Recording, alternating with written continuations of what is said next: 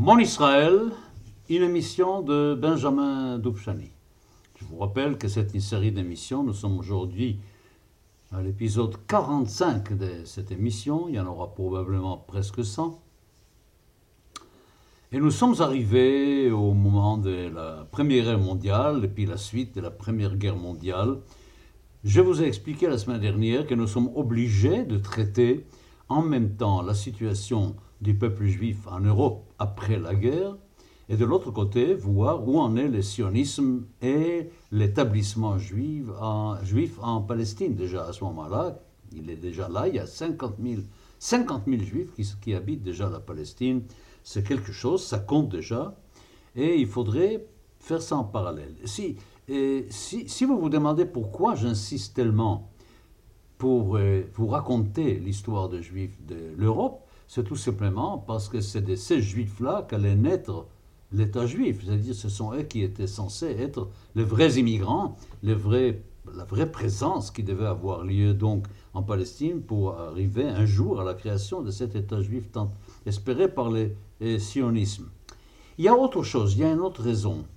Et vous savez, depuis toujours, j'ai eu un sentiment très étrange.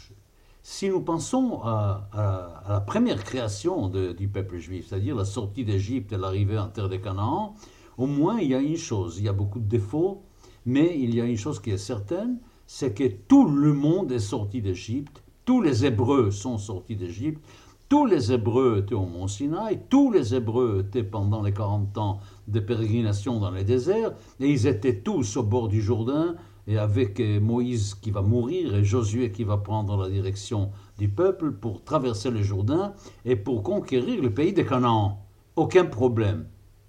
Mais si nous allons maintenant à la deuxième maison d'Israël, celle qui commence après le retour de Babylone, après la destruction du premier temple par Nabucodonosor, l'exil des Juifs à Babylone, nous voyons que la deuxième maison qui commence à ce moment-là, il y a des Juifs qui vont en Judée, qui reconstruisent Jérusalem, qui reconstruisent le temple même, mais qu'il y a une grande masse de Juifs qui restent en Babylone et qui va y rester pour toujours, en quelque sorte, qui, vont rester. Il y a des mouvements qui se font entre euh, la Judée et Babylone, mais on peut dire qu'il y a eu une certaine forme d'échec à ce moment-là du retour. D'ailleurs, beaucoup de sages, après, plus tard, diront que si nous avons perdu la guerre contre Rome, si nous n'avons pas réussi à nous libérer de l'Empire romain, c'est parce qu'il n'y avait pas assez de juifs en Judée à ce moment-là, que si tous les juifs étaient venus de Babylone, et les choses auraient été différentes, et c'est certainement vrai. Mais, mais je dis, autant pour l'Égypte, c'était un problème de vie ou de mort, il fallait en partir, Autant pour Babylone, ce n'était pas le cas, puisque nous étions assez bien installés à Babylone, et les Juifs pensaient qu'ils pouvaient très très bien vivre sur place. Vous savez, très très difficile, réfléchissez-y, il est très très très difficile d'envisager de quitter un lieu où vous êtes bien.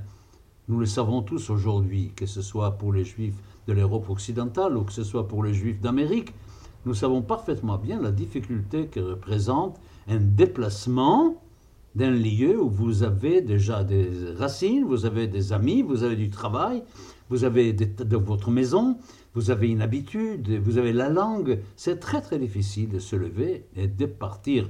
En Égypte, c'était simple, on était esclave, il fallait en sortir. Babylone n'était pas le cas. Et c'est pour ça que j'insiste beaucoup sur l'état des Juifs après la Première Guerre mondiale, car il y avait une fenêtre d'espoir absolument extraordinaire qui est arrivé par la déclaration de Balfour, par la reconnaissance que la Palestine appartenait au peuple juif, par la reconnaissance de, la Société des Nations, par l'octroi du mandat sur la Palestine à la Grande-Bretagne qui, devait œuvrer, selon la déclaration de Balfour, pour faire en Palestine un foyer national juif avec comme but final la création d'un État juif. Et malgré tout cela, vous savez, il y avait aussi, on peut dire en même temps, des tas de choses qui faisaient que les Juifs en Europe et en Amérique et, en Union soviétique, les trois, n'avaient pas totalement une envie immédiate, un besoin immédiat de partir. Les choses n'étaient pas brillantes. en Europe, les choses n'étaient vraiment pas brillantes. On peut dire que d'un côté, il y avait théoriquement tout ce qu'il fallait. Il fallait des garanties, il y avait des garanties. Il y avait une volonté de donner aux Juifs les droits comme à toutes les nationalités. Mais on n'a jamais tenu compte du fait qu'entre la théorie et la pratique, il y avait une énorme différence. Et nous savons parfaitement bien à quel point la population et les gouvernements de tous les pays d'Europe n'ont pas permis aux Juifs, n'ont pas permis aux Juifs de vivre convenablement, réellement, librement. Il y a eu beaucoup de choses positives, beaucoup de choses négatives. Mais regardez par exemple, je vais donner un exemple. En Tchécoslovaquie, il y avait un problème. Faut-il ou ne faut-il pas reconnaître aux Juifs la situation d'un peuple à part? Reconnaître le peuple juif comme peuple à part en Tchécoslovaquie. Eh bien, la raison qui a fait qu'on a reconnu aux Juifs, qu'on a reconnu aux Juifs cela, était pas du tout pro-juive. C'était tout simplement parce qu'en Tchécoslovaquie, il y avait une grande minorité hongroise, il y avait une grande minorité allemande. Eh bien, les Juifs parlaient soit hongrois, soit allemand. Alors, pour ne pas permettre à ces minorités allemandes et hongroises d'être trop importantes, on a donné aux Juifs le droit d'avoir un État des peuples à part, des peuples reconnus à part, pour qu'ils ne viennent pas grandir la masse d'Allemands et de Hongrois, ce qui aurait déséquilibré les, rapports nationaux en Tchécoslovaquie. Donc on a fait quelque chose qui était bien pour les Juifs, mais pas pour la bonne, pas pour la bonne raison.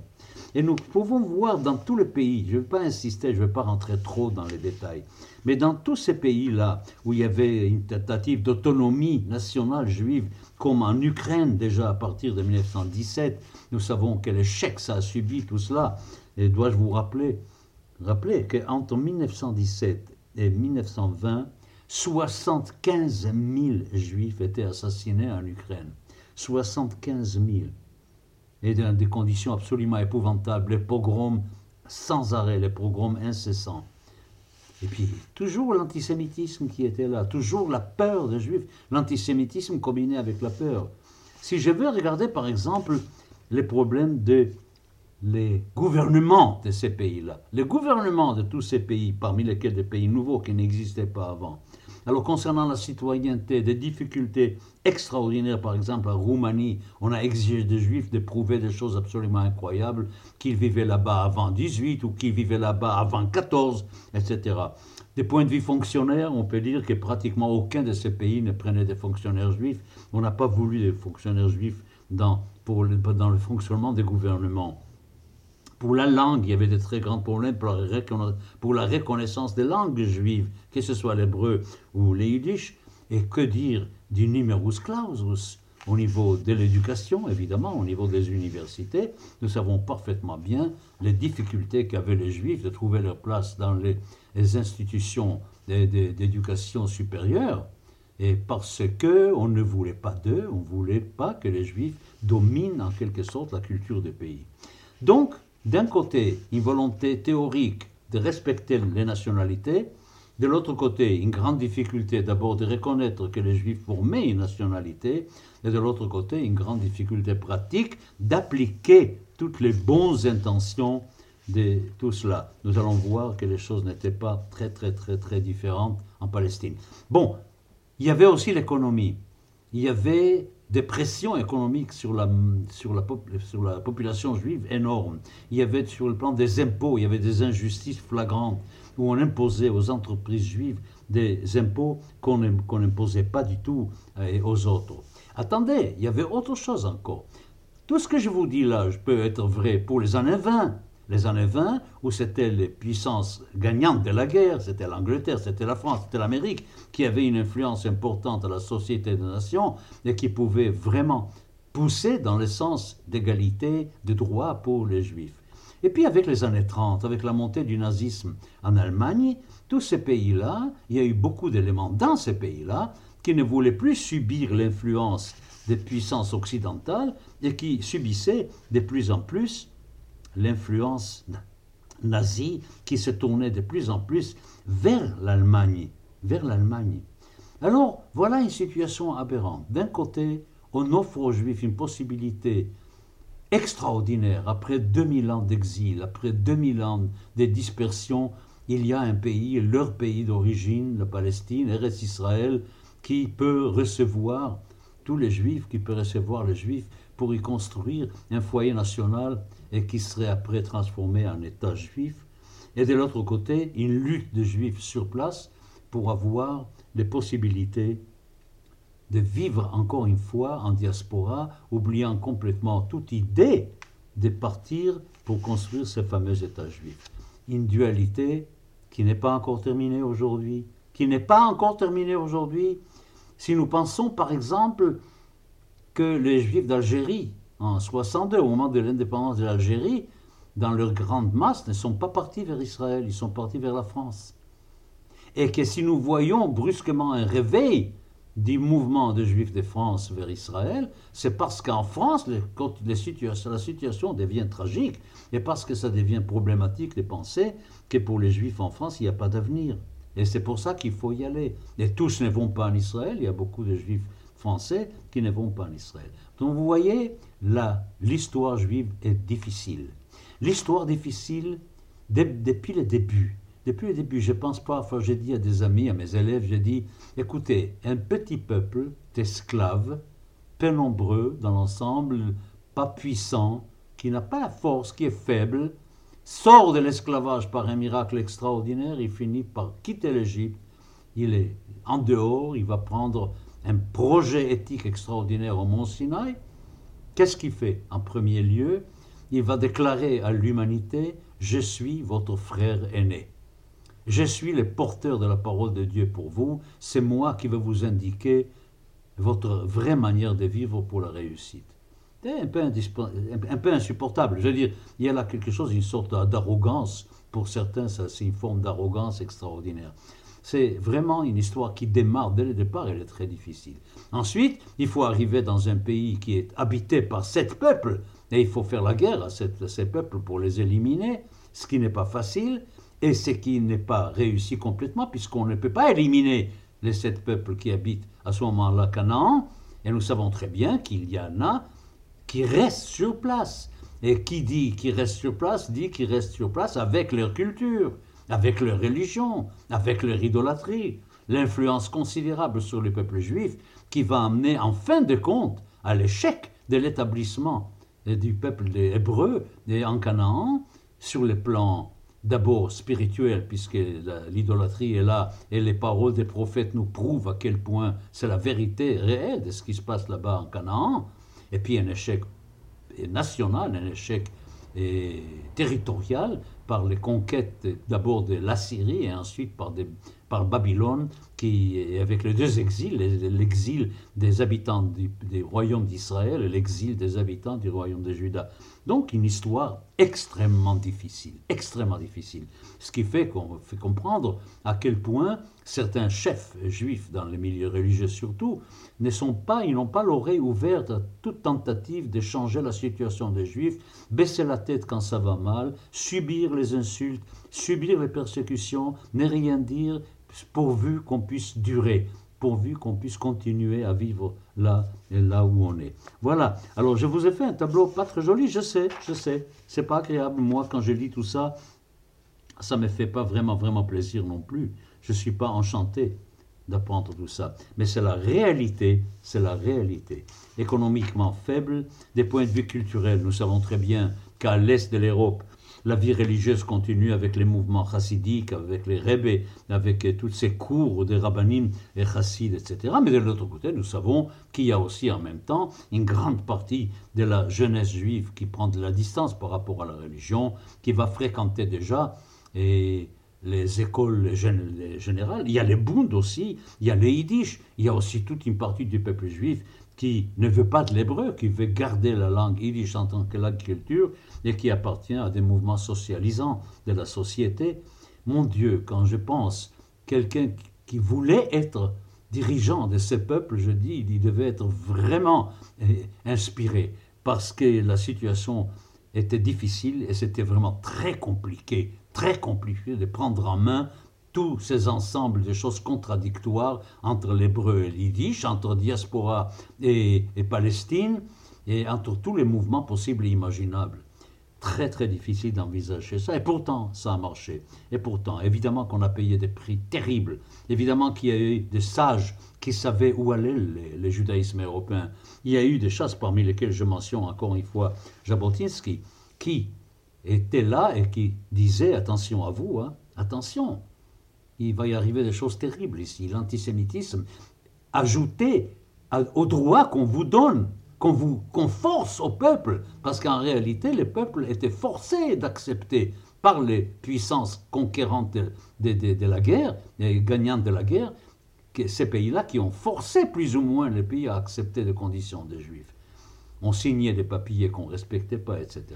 Voilà, voilà où nous étions pendant ces années-là, qui vont de 1917, de la déclaration Balfour, et qui vont durer comme ça jusqu'à pendant les années 20, les années 30, etc.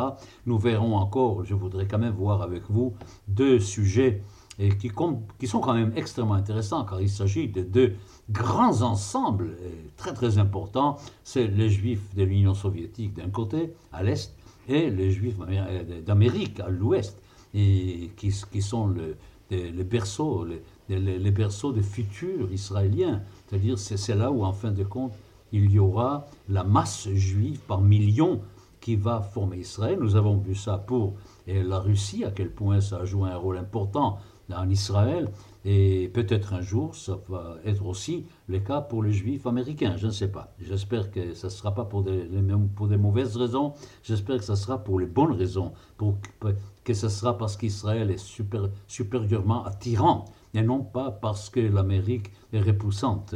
Voilà. Alors, très bien.